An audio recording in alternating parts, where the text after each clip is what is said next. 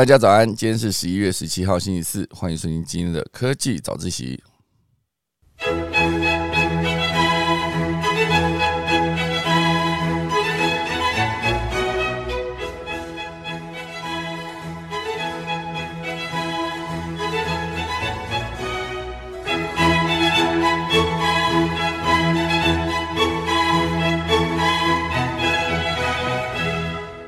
好的，感谢大家收听今天的科技早自习啊。今天要跟大家聊聊几则消息。第一大段呢，会跟大家聊到就是我们的 ASML 艾斯摩尔。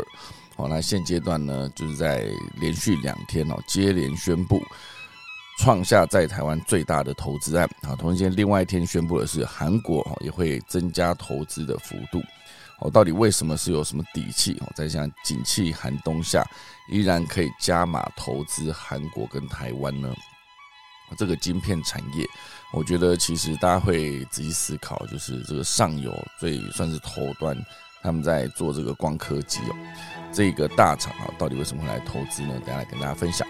第二大段呢，会跟大家聊到就是我们的 I 世代哦，大家知道 I 世代是什么逻辑吗？一出生就有网络可以用哈，就是这个 I 是不是有可能机机已经是 iPhone、iPad 的那个 I 世代哈？等下来跟大家聊聊如何做好这个世代的行销。第三大段呢，会跟大家聊到，就是这一个戏股的传奇投资人 Tim，他来台湾，现阶段呢在内湖要打造一个新创募资实境秀，非常有趣的电视节目。那钟声过，开始今天的科技早自习喽。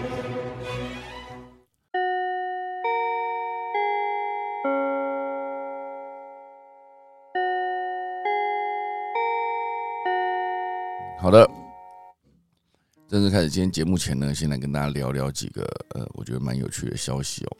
第一个，其实这个新闻呢已经有一段时间了，哦，就是这个 NVIDIA 的呃 CEO 好黄仁勋，好，就是之前我们跟大家分享过，他们有做过一场直播，哦，那这场直播其实最后他们有自己出来承认说是一个虚构的，因为毕竟。在场的那个人呢，并不是黄仁勋哦，都是电脑合成动画做出来的。他的背景哦，他现场所在的位置以及他身上的皮衣哈，全部都是假的。这个假的的概念，其实某种程度上是一个呃 NVIDIA 的一个技术的呈现，就是说他们技术非常的好啊，就算直接以这一种合成的方式呢，也没有做出任何的破绽，哦，就被也没有被任何的粉丝抓到，哦，非常厉害。那最近呢，这个黄仁勋哦，其实是刚好在。呃，台湾哦，之前呢哈，之前在台湾台北的街头，那他在闲逛嘛，然后就哎，突然看到两个在街头做直播的这个，他们在退 e 上面做直播，好的两个女的直播主，那他们在那边做直播过程中，黄仁勋经过，然后就直接变成了他们的背景哈，直接变成一个他们参与的路人的概念哈，呃，就是这个在。呃，户外用退去直播的两个直直播主，好，就是主要是拉着路人想要点歌，好，结果镜头一转，哇塞，旁边是黄仁勋一行人哈，哎，我还看到我朋友哎，我有个朋友在里面，哎，好有趣哦。我之前看这则新闻的时候，我也想说，就是这个呃黄仁勋而已哦，就没想到哎，我认识那个朋友也在里面，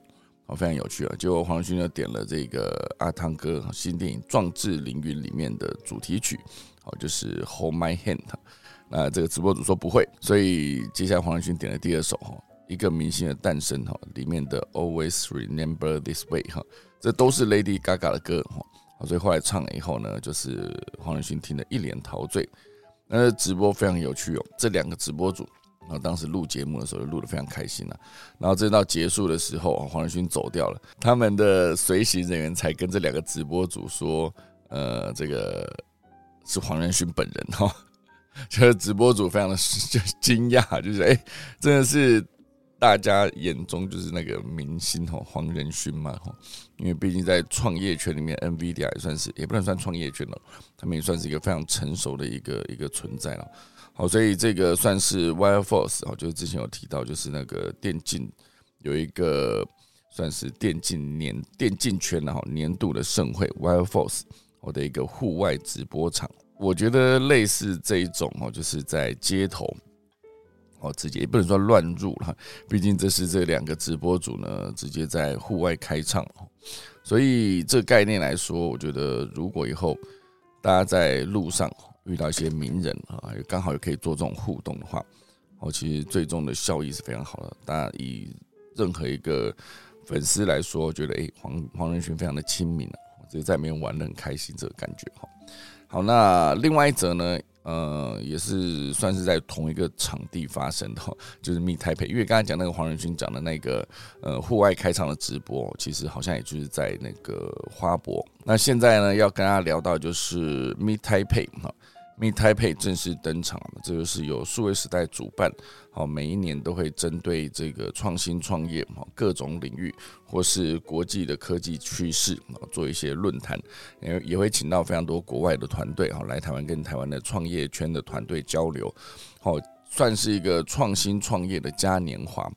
那这一次这个戏骨传奇的创投 Tim Tim Draper，哈他也亲临现场。而且包括赖清德、柯文哲也到了现场，跟五百个团队做交流。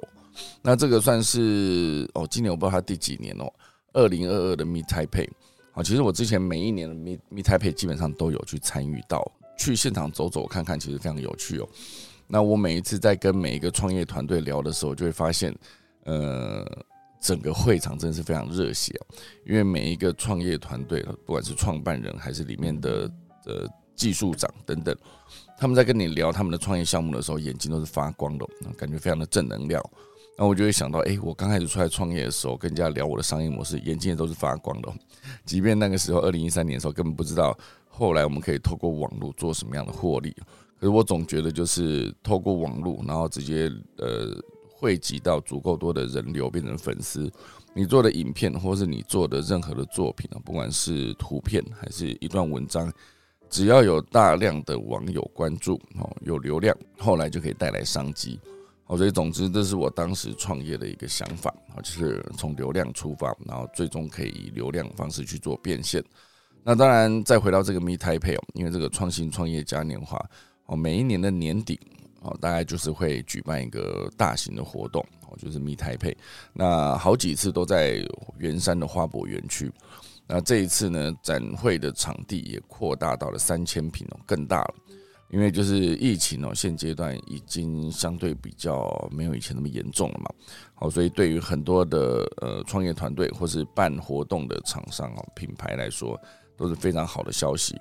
因为就可以增加更多的人哦到现场参观。因为过去因为疫情影响，其实密太培也有暂停过，然后就改成线上。那线上整个感觉氛围都是完全不一样的，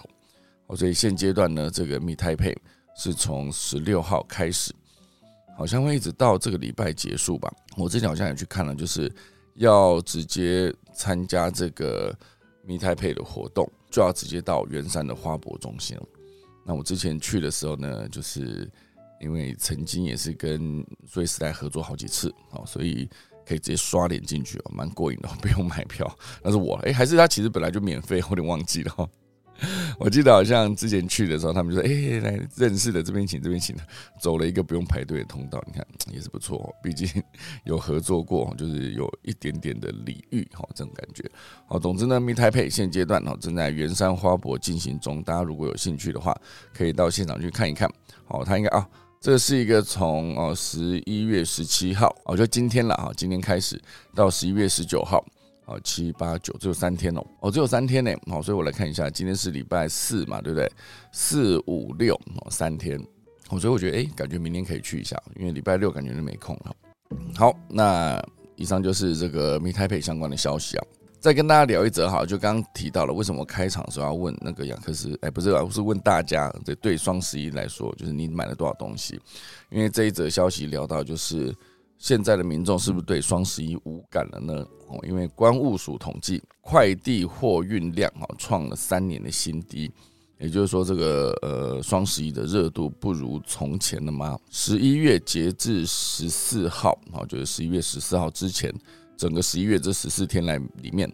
快递货物报单量两百一十万，好，比去年的同期减少了百分之十七，征税金额达到八点五亿元哦。这个征税金额倒是有增加，可是这个报单量哈比去年哈减少百分之十七哦，是不是说明这个热度不在了呢？哦，对双十一来说，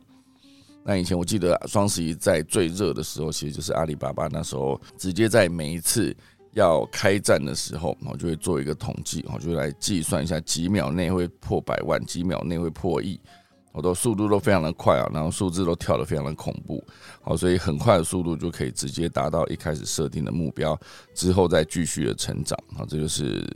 天猫双十一每一次在执行的时候会看到的画面。可当然，现阶段哦，因为呃种种的原因啊，现在连马云都不太出现了哈。那整个双十一呢，也办得越来越低调啊，就是不管是淘宝啦还是什么，可是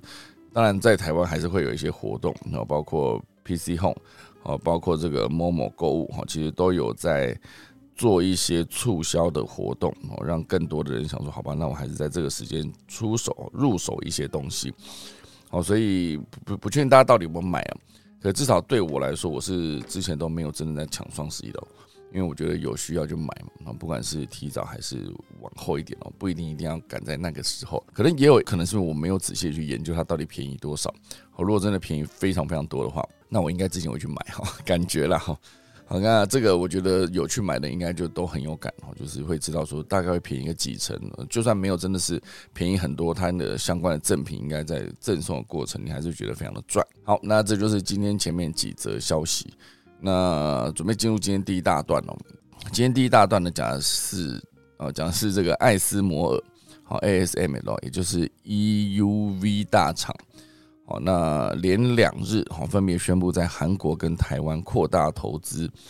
随着这个半导体产业的景气低迷，好，但是这个艾斯摩尔却加大投资力道，原因是什么呢？我觉得这件事情非常有趣哦，哦，因为呃，这个 EUV 哦，就是极紫外光曝光机，哈，就是简单讲就光刻机啊。它其实这个大厂 ASML 呢，就是即将启动在台湾最大的投资案，是直接投资这个呃，包括亚呃亚洲里面其他国家，还有好像韩国呢，它会投资一点八一亿美元，会在首尔近郊设立新的资源中心。哦，这就是 ASML。那主要生产的 EUV 呢，是生产七纳米以下先进制程不可或缺的一个基台。因此呢，这个 ASML 自然会以能就近服务大客户为优先哦，所以就尽量贴近三星跟台积电所在的城市，并且成为半导体陷入低潮的时期呢，少数能够反其道而行，加大投资力度的企业。好，所以这个半导体的行业呢，近半年来都算是一个步入修正期。好，包括台积电啊、美光、英特等国际大厂。也纷纷缩减资本，所以主要原因呢，还是来自于这个消费市场的需求非常的疲软。疫情期间确实有一段有过一段红利期哦，因为大家都需要 work from home 嘛，所以笔电的需求量增加，然后手机哈，智慧手机的产品需求之前也算是在疫情期间也算是有高涨过。那当然现在随着疫情越来越趋缓，所以疫情红利呢也开始消耗殆尽了。连带呢，也影响到这个半导体厂的这个订单的数量。好，所以以这个光刻机这个领域，我就是想要做出先进的制程，啊，并要并且要保有良率，就绝对需要这个 EUV 的辅助。因为仗着这个市场需求呢，ASML 便有了持续注注资啊的一个底气，再加上它又垄断了那个 EUV 的市场。这样特殊的市场位置呢，使得这间荷兰的厂商能够在景气一片低迷的状况下呢，继续加码投资。好，因为《华尔街日报》有指出，这个 ASML 艾斯摩是全世界唯一一个能生产这个 EUV 的企业。那 EUV 又是当前世界顶级半导体厂保持竞争力的关键。好，即使各大厂区都在缩减资本资本。哦，那也绝对不可能砍掉对 ASML 的订单，哦，所以现阶段呢，ASML 所累积的下定金额已经达到三百八十亿欧元哦，非常高。而且之前有提到美国禁令，好，就是美国在中国提到了很多，比如说呃，在专利的使用，哈，或者人才使用上面，甚至美国也把非常多的呃高科技领域，在晶片这个领域的人才直接调回美国。我就离开中国，好，然后很多的产业公司也都受到了美国禁令的影响。但是啊，这个 ASML 呢，面对这个美国禁令哦，影响几乎是微乎其微哦。好，进一步解释就是，不同于应用材料或是科林研发等设备供应商，还囊括了这个成熟制程。这 ASML 呢，只做先进制程的供应商以外，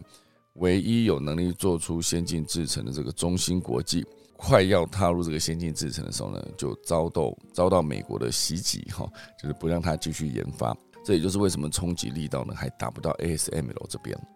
哦，所以现阶段在台湾的扩大投资，哦，在韩国的扩大投资，哦，整个对于这个半导体产业来说，哦，绝对是有很有帮助的。因为我觉得这也蛮蛮妙的。我觉得这可能之后美国应该会想某个呃名目来去呃管制一下这个 ASML，因为毕竟它。给谁机器哦，谁就可以继续研发、继续生产。他如果不给的话，那其实直接算是断了他们的研发这一个领域的这条路哦，就像之前中国持续被打压一样。哦，所以现阶段呢，我觉得以全世界来看，哦，当然还包括现在美国哈，你看以苹果，苹果之前用的晶片都是 Intel 的嘛，那现在苹果自己在。呃，研发、制造、生产出来这些 M 晶片之后，比如说 M One、M Two，还有 M One Pro、M One Max 等等这一些晶片，都是美国自己制造的。好，那当然对，如果其他的国家也开始做晶片以后，台湾的处境会因此变得更危险吗？危险讲的就是你的竞争力不在，好这个状态。好，那当然。苹果执行长库克呢，近期在一个德国的内部会议中有表示，公司正准备从亚利桑那一家还在建设中、预计二零二四年启用的工厂采用晶片。那彭博社就明确指出，哦，库克所指的就是台积电位于亚利桑那州还在新建中的五纳米晶圆厂，据说是要直接把它所有的产能全部包下来，哈。好，虽然彭博社说的斩钉截铁，好，但是这个 Intel 在呃亚利桑那州也有设厂，而且也是二零二四年就可以完成启用。好，所以对于苹果来说，哦，尽管 Intel 是过去长期的合作伙伴，但是 Intel 却不太可能再夺回苹果的晶片订单，因为苹果自己旗下的产品很多都已经改用了自家研发的处理器哦，M One、M Two 晶片等等。而 Intel 在代工方面呢，确实尚未缴出好成绩。那讲到代工，当然就会再回到台积电这间公司哦。那正走向世界化的台积电呢，与正在全球化的晶片产业这件事情是有非常重度的连接的。苹果之后将获得美国制的晶片，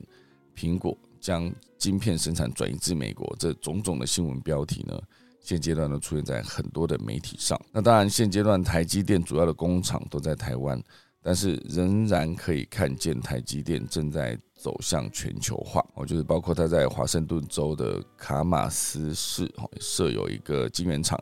并且在德州、加州都有设计中心。这就代表说，亚利桑那州的第二座工厂会成为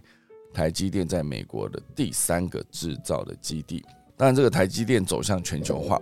啊，美国网友会表示说：“哎，美国的 iPhone 会变贵，哦，这也对台湾政府来说也是不乐见，哈，就是当然还是希望都在台湾自己这边生产，哦，才可以算是有一个，也不能说到垄断了，哦，就是可以持续保持竞争力跟高收益的一个状态。那我觉得晶片产业这件事情非常有趣哦，因为它并不是随便加大投资或是增加人力物力哦就可以直接完成的一件事，它有非常非常高的技术门槛。”那当然，现在在讨论说要复制台积电的成功模式，哈，复制贴上这件事情到底容不容易？事实上呢，就连台积电的张忠谋本人哦都不看好这个复制贴上这件事，因为如果美国政府呢坚持在没有战争的情况下本土生产晶片，啊，只会又贵又浪费，哦，到最后是白忙一场。这是 台积电的呃创办人张忠谋之前就有提到的。好，所以总之呢，我觉得晶片这个领域还有非常多值得讨论的地方。那还有另外一块哦，现阶段呢，这个这则消息我觉得它的标题也非常有趣哦，它是来自商业周刊的封面故事的报道。好，就是台积电三百人包机团队来揭开美国的淘金战争哈，淘金那个金是晶片的金哈，晶片它并不是呃金银铜铁的金哦，淘金哈，所以它不是念错，因为金跟金啊，G N 金 G N 金哦不一样，对吗？一个是 G N 啊，晶片跟金子好不一样，淘金战啊，淘金金 淘金战争哈，这个算是现阶段台积电非常多人直接飞去美国。因为原因就是台湾如果不去，对手也会去，就是可能是韩国的三星哦旗下的所有的关于半导体产业这件事情呢，都会跑到美国现阶段都要去抢市场。哦，所以这有可能会是我明天的整个呃商业周刊专题啊，因为今天大概在。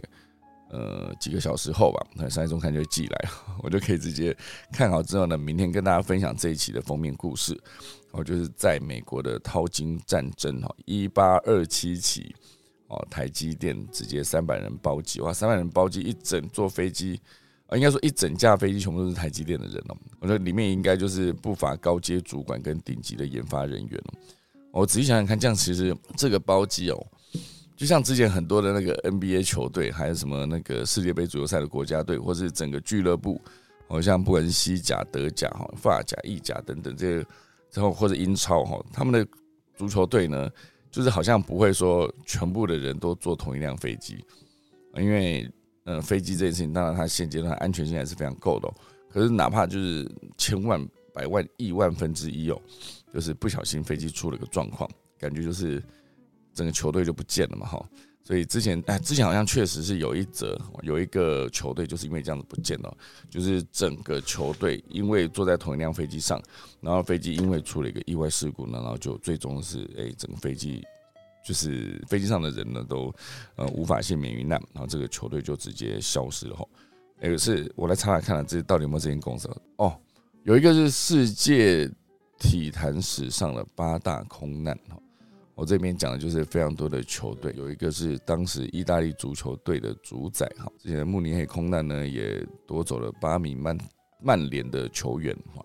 的生命，还有橄榄球队哦，还有这个就很多都是足球队啊，我这其实非常的非常恐怖哦，当然没有人希望遇到这些问题啊。不过话说回来，我讲这个并不是说，当然现阶段是飞过去已经顺利抵达落地了哈。可是只是觉得这样子的做法是不是有一点风险呢？哈，就提供给大家参考一下。好，这就是今天第一大段。第二大段呢，会跟大家聊到就是 I 世代。以前在讲那个呃 Z 世代，我们现在 Z 世代更后面还有 I 世代，就是每一个世代都不一样哦。就是我这个好像是 X 世代吧，再往后就是 Y 世代，然后就是 Z 世代。还是其实我不是 X 世代，我来查一下。之前真的是有有一次听演讲的时候，就是有一个明确的区分，几年到几年是什么世代。好，所以这现在这个讲的 I 世代呢，讲的就是因为智慧型手机普及，让这个 I 世代呢从一出生就有网络可以用。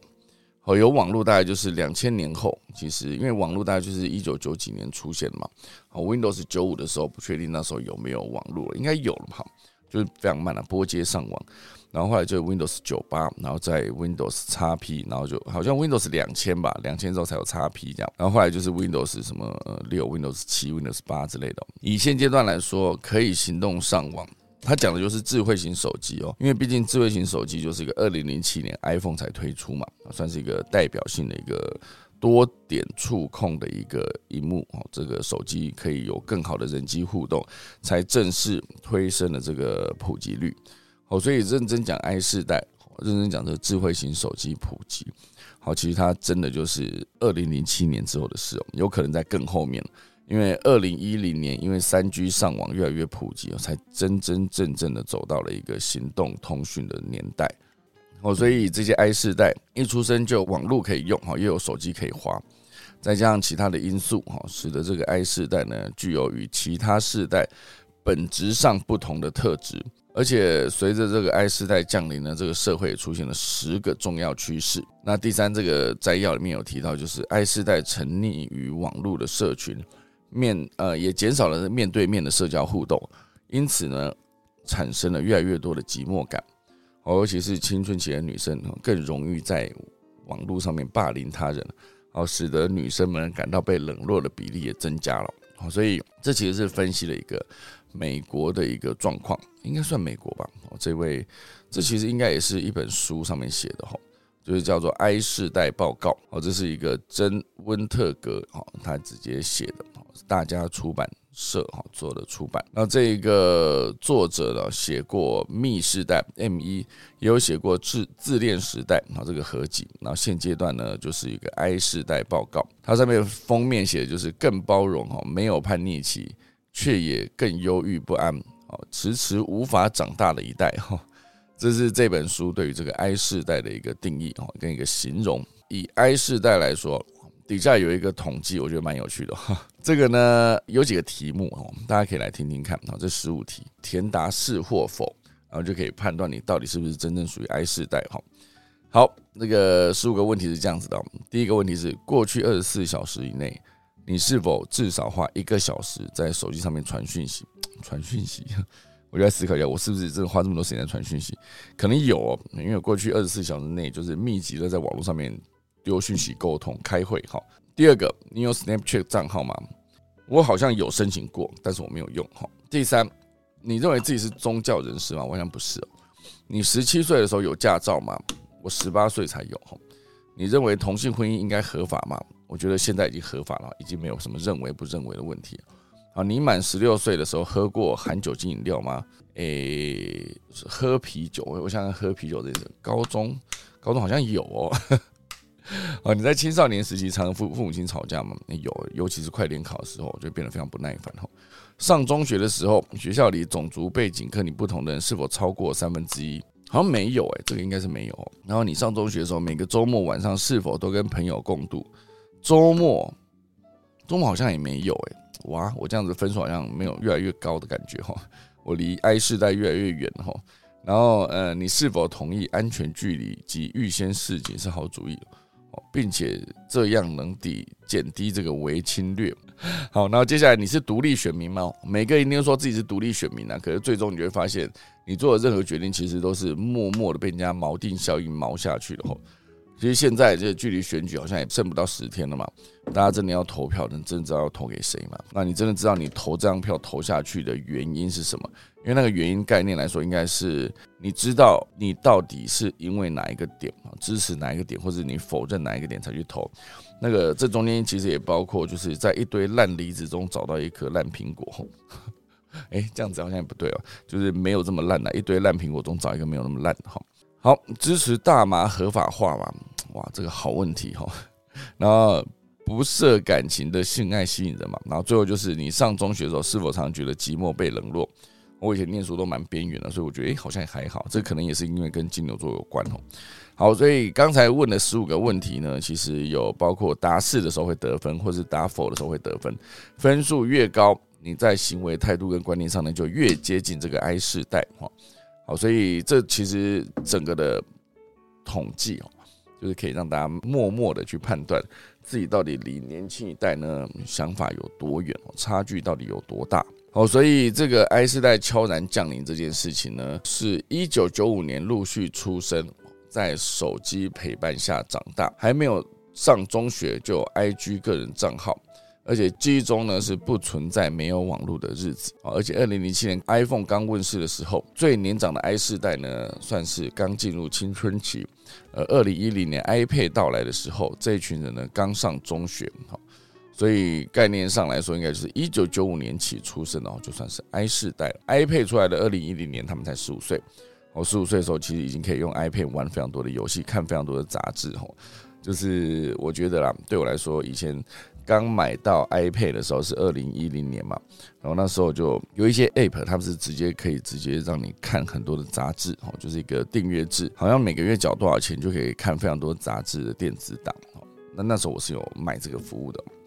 好，所以这个科技对于这个 I 世代来说非常重要，而这个 I 世代中的 I 呢，表现就是这个世代成员的个人主义、平等意识、基本上呢是根植于他的基本观念中的。I 世代同时也呃表现出这个哦，这个 I 呢其实也表现出 I 世代因为收入不均等而产生的深刻不安。哦，为了要拥有高收入，哈，为了成为富足的人而不是贫困的人，他们就会忧郁、哈忧虑、哈自己有没有做正确的选择。哦，所以这里面有非常多可以值得探讨的地方哦。好，这个 I 世代有几个重要的趋势，就是第一，他们是不急着长大，延迟从这个儿童期进入。青春期的时间，I 世代，那当然上网的时间也大量增加，这个实际花在手机上面的时间呢，以及取代了哪些其他的时间？比如说你把时间花在手机上，你可能就会少了非常多，就是跟人面对面真实互动的那个机会。然后这又讲到下一个，不再亲身互动，哦，就是拒绝进行社交活动，亲身参加嘛，哈。然后还有一个是不安，还有无信仰。还有备受保护啊，缺乏内在动力哈，然后对收入不安全哈，感觉不安全感哈，应该说对收入缺乏安全感，那这也是算是他们面对工作的新态度，还有不明确哈，对性啊关系跟生育子女的新态度，然后最后还有包容跟独立哈，这几个 I 开头的字或者 I 开头的词啊，都可以形塑这个 I 世代。现阶段的整个状况，我觉得他用这个包装方式蛮有趣的，就是从各个层面切入，然后找到一个 I 开头的字或者 I 开头的一句，那一个或或者一个词啊，啊就变成可以拿来形塑或者了解 I 世代的一个存在。哦，所以我觉得当社群媒体持续出现，尤其是你又看到 IG 上面有非常多的那个，呃，每个人都在过的生活的日子都过很好嘛，都去哪玩去哪玩，吃什么美食，然后去哪里什么拍照景点打卡等等，你看了后就会觉得呃。是不是每个人都过得很好，只有我过不好？当你有这种感觉的时候，其实我觉得那就是一个压力非常大的一件事情哦。因为大部分来说，所有使用这个社群媒体的人，大概率都会想要让大家看到自己好的那一面，觉得自己好像没有那么惨哦。这比较重要，因为当你有一个社群平台，然后你整天在发一些很厌世，或是很不有趣，或是很不积极正面的内容，那大家对你贴的标签就会是：哎，这个人真的是很。厌世哈，很厌世。那当这个很厌世这件事情给他的时候，你就会觉得好像这个平台啊，应该说这个社群媒体账号就不会有太多人想要追踪了。所以，这就是现阶段这个 I 世代，我觉得非常值得研究的一个地方。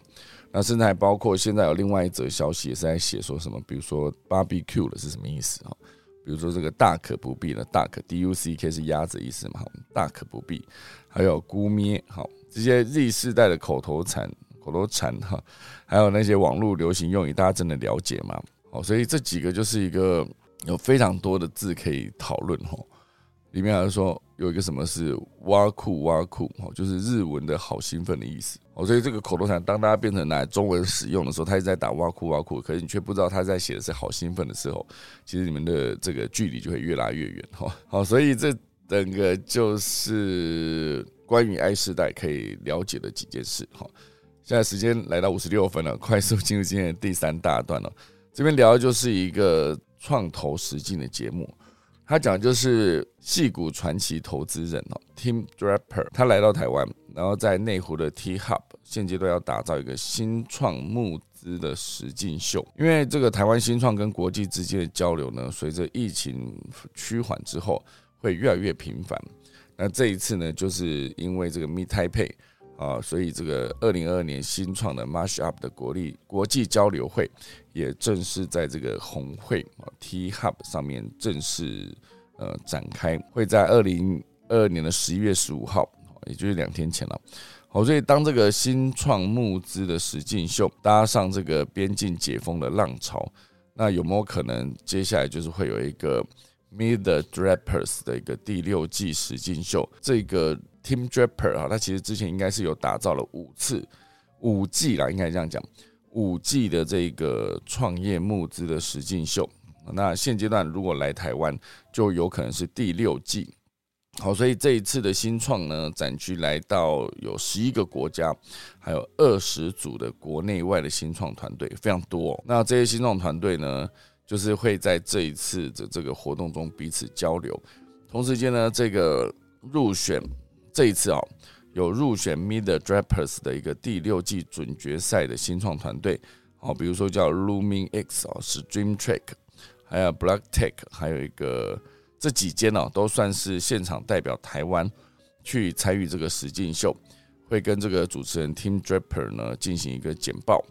然后接下来就透过网络影音平台向全世界的 Meet the Draper 的展现台湾团队卓越的品牌以及创意。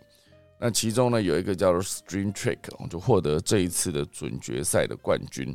后续呢，他就将代表台湾与其他国家的潜力新秀，争取这个世界第一。最后，如果拿到第一的话，就可以得到一百万美金的首奖。哦，所以算是一个创业大赛了。那这个红会 T Hub，它当然就是一个场域嘛，主要就是可以持续缔造台湾新创圈国际交流跟媒合的绝佳商机。所以这一次呢，出席这个活动的呃各界精英或者各国来宾，真的也是非常多。那包括光宝科技的创新部门总监、汉明科技的商业商业开发策略副总，还有一些企业的共同创办人、哈执行长等等，哦非常多哦。整场活动吸引了五百人次参与。那总之呢，最终这个 Stream Trick 这间公司，我们希望它之后就可以在第六季啊，就是 Meet the Drapers 的第六季得到冠军首奖，然后把一百万美金搬回台湾祝福他们。好了，时间来到五十九分啦，赶快跟大家分享今天的农民历。今天是二零二二年十一月十七号，也就是农历的十月二十四号。今天呢，以祈福斋教、出行纳采、定盟开、呃破土安葬、立碑结网。祭入宅跟做灶，好了，准备来打下课钟喽。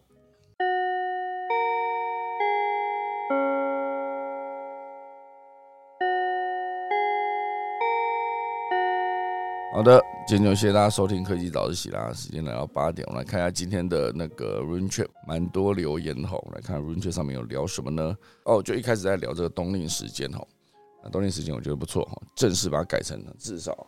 七点十分，好吧，七点十分没有太晚吧？再晚一点也可以啦，十五也可以哈。太完美了，老屋国度是什么意思？哈，干脆七点半开始也是可以哈。吃播加直播，还有 Enjoy Life 这个留言非常的精妙，好吧？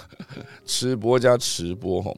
讲出一些事实的同时呢，也 cos 了一下主持人哦，算是非常精准的一个 看了也不会生气的东西了哈。所以 enjoy life，我不会跟你计较，没关系。好，冬令时间可以哦，冬令时间如果改成七点半，就会变成七点四十五才开始。好，刚刚接下来大家在留言说要买了什么，就是那个双十一买了卫生纸哈，这是 Kitty 说的。然后那个大家不要一直鼓励我越演越晚哈，然后嗯。还有喜欢听哈拉，是不？我认真讲这些科技新闻，大家反而觉得还好了，是不是？冬令时间哈，好，然后那个 夏令时间，刚才有提到可以哈，就再再回到七点了，因为真的很冷啊，现在也没有到很冷哈，好像现在也没有真的是冷到受不了的时间。可是现在也十一月了，十一月也蛮晚了，好，所以七点二十开始哦也直接直播放到那个暴红公社哦。这讲的是刚才那个。呃，黄仁勋的那个嘛，哈，直播为什么想投资呢？你们有没有听过一种所谓不需要 ASML 的曝光显影技术？诶，还是没听过。SY 到时候可以分享一下。然后这个 Randolph 有说这个四五六三天，好，就欢迎大家去来 Meet Taipei，本来就免费，没错，我记错了哈。我也记得说，我那时候去的时候可以走一个通道，也不错。他说：“哎，那个认识的，赶快走这里，走这里。”好，所以大家有空可以去 Meet Taipei，真的值得逛哦。雷老师他会去吗？昨天的开幕式超盛大，一整个下歪。今年的规模比较大，可能要抓三个小时哦。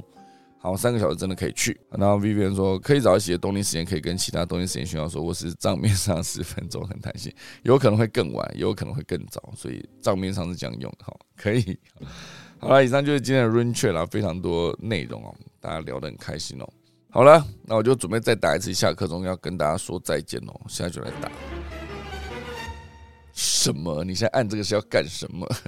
你现在想要在我按音乐的时候就是打断我？是不是？我跟你讲，不可能，我现在就按。